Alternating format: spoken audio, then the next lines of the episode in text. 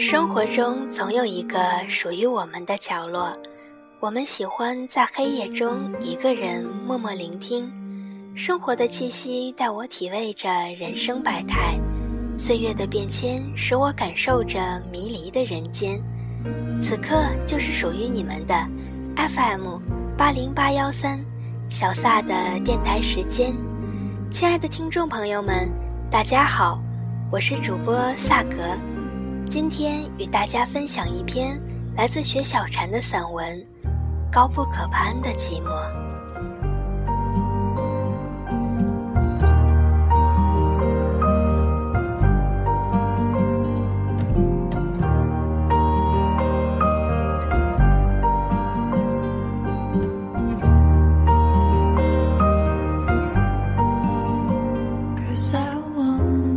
有些寂寞实在高不可攀。看墨西哥女画家弗里达的一生，与爱情和病痛做斗争的一生。虽然太多行为看上去叛逆，但实在因为太寂寞。谁能理解她的疼痛与痛苦？唯有那支画笔吧。喜欢看她的自画像，那样冷艳，那样寂寥。那样不顾一切的狂妄，饱满的色彩与夸张的服饰，那张模糊的美丽的脸，如此让人惊心动魄的忧伤，是从看弗里达的画开始，认同这种高不可攀的寂寞，只有自己知。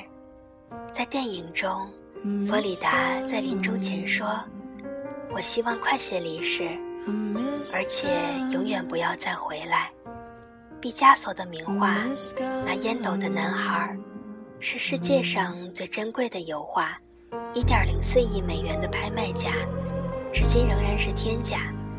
毕加索创作它时只有24岁，那时他刚到法国蒙马特高地，也许那时他还怀着一腔单纯的热情，也许他还有许多纯粹的寂寞，所以这幅画里。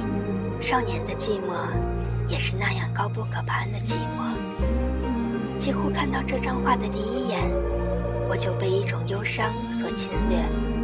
那是一种更安静、更彻底、更坚决的侵略。高不可攀的寂寞，延绵在这个少年的眼底。有什么比少年的寂寞更寂寞？他的蓝色衣服，这蓝色多么正确！多么恰当，多么惆怅，又多么哀伤。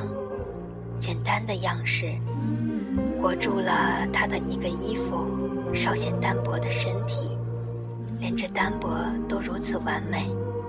不，不，这一切不足以构成寂寞。是他的眼神，是他头顶上的花环，还有他手里的烟斗。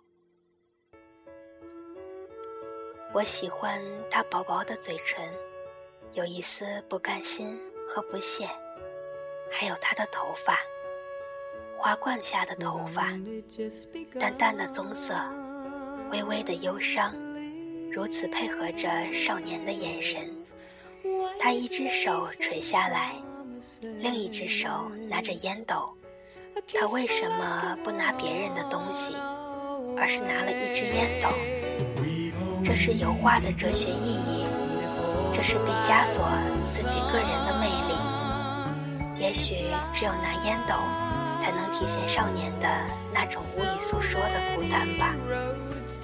而在他的背后，一面粉墙，粉艳艳的画，衬托出他蓝衣的惆怅。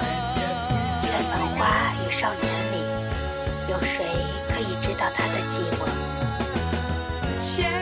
这是我最喜欢、最迷恋的一张画，那么简单，却又那么深邃；那么饱满，却又那么萧索。我终于明白，为什么我更迷恋油画，因为它厚重，更抵达内心，更让人觉得这世间的寂寞有一种高不可攀。有朋友。是乡间中学教师，他喜欢阅读与画画，一个人在边远的乡村里，远离繁华与虚荣。有一天，我接到他的短信，他说喜欢在夜晚听鸟鸣叫，极少和人交往，只有与自然对话，大量阅读，回归本身的宁静，喜欢看和听，极少说话。如果就一天失明了、耳聋了，那就回到内心渺小的光明和单纯。我知道这世间必有一种人，以最单纯、最干净的态度，以植物的姿势，骄傲地寂寞着。我去过那个中学，简陋、破旧，学校后面有一条长堤，在三四月间。大叶黄杨抽出枝芽，风吹来时，那些杨树像在跳舞，没有人欣赏，但他们跳的仍然是绝世的美。还记得去深山古寺里看莲花，有决然的清静，一个人在深深的午后，薄雾，穿白色衣衫，着青鞋一双，穿过那些木鱼声。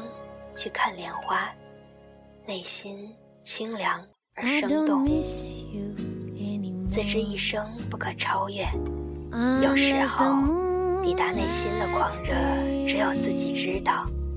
那一刻，如生如死，淡定自然，满池荷花化成欢喜，在光阴里可以永远留存。那一分，那一秒。那一刹那，是高不可攀的寂寞，枝枝蔓蔓缠绕起来。记得时心存感激，也记得闹时人声鼎沸，擦肩接踵，走在人群里，风吹起衣衫，素面薄颜，看灯红酒绿，看霓虹闪烁，此时内心清凉。更是难得，这种时刻如炼真金，多少年才能修得？记忆苍茫，那些瘦而清绝的记忆，永远那么清新。真是有关寂寞才记得住，热闹总是短暂的，寂寞才是长的。而高不可攀的寂寞，那是一朵雪莲花，又清凉。又艳丽，请允许我有这样的奢侈，至少向往这样的寂寞。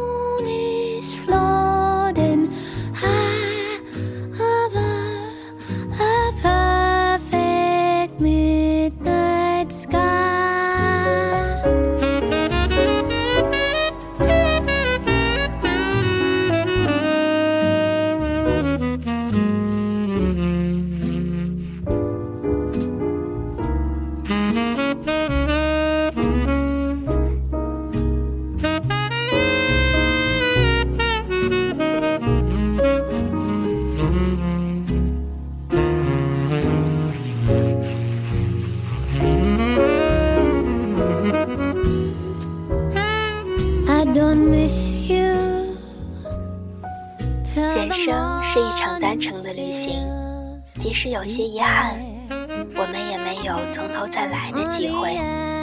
与其纠结无法改变的过去，不如微笑着珍惜未来。因为人生没有如果，用我们喜欢的方式互相传递着此刻的心情。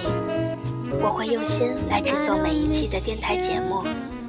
希望小撒的声音可以住进你们心里的某个角落，我们可以成为精神上相伴的知己。FM 八零八幺三，小撒的电台时间，属于你我的安静时刻。感谢你的收听，我们下期再见。